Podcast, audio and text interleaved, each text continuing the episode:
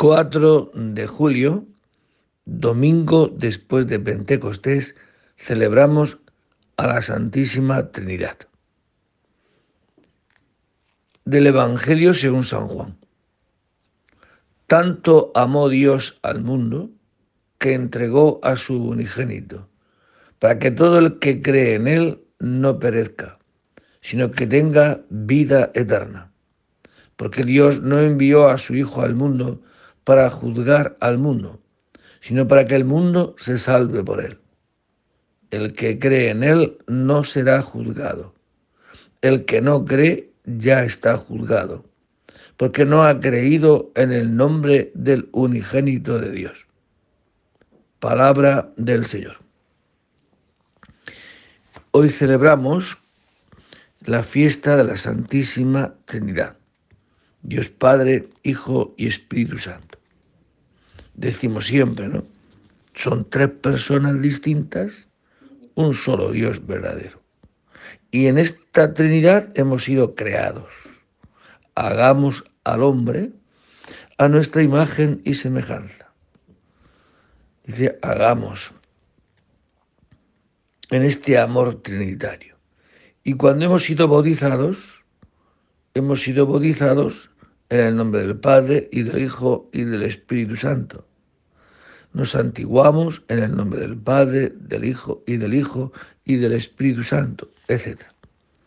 Hemos sido creados por amor a imagen de la Santísima Trinidad. Hemos sido bautizados, por tanto, el ser humano es un ser hecho por amor, trinitario, y para el amor, de forma trinitaria. Y el que así vive, pues se realiza, es pleno, ¿no? Por eso dice Jesucristo que tanto amó Dios al mundo que entregó a su unigénito para que todo el que cree en él no perezca, sino que tenga vida eterna. ¿A qué ha venido Jesucristo a la tierra? A revelarnos este amor. ¿Y cómo lo ha hecho Él?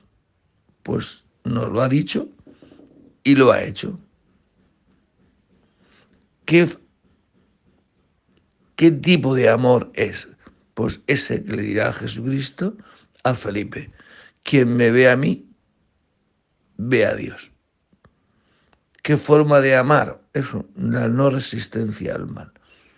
En la forma de la cruz. La cruz levantada es el amor de Dios hecho carne.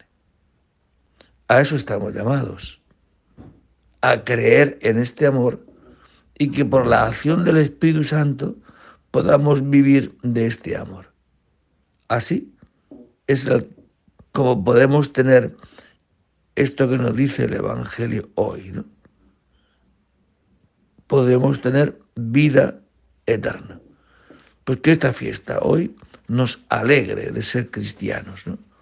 De saber que estamos bautizados en el amor de Dios, con la capacidad, fuerza que Dios nos da para poder vivir así, para que el mundo crea que tú Eres el Salvador del mundo, Señor.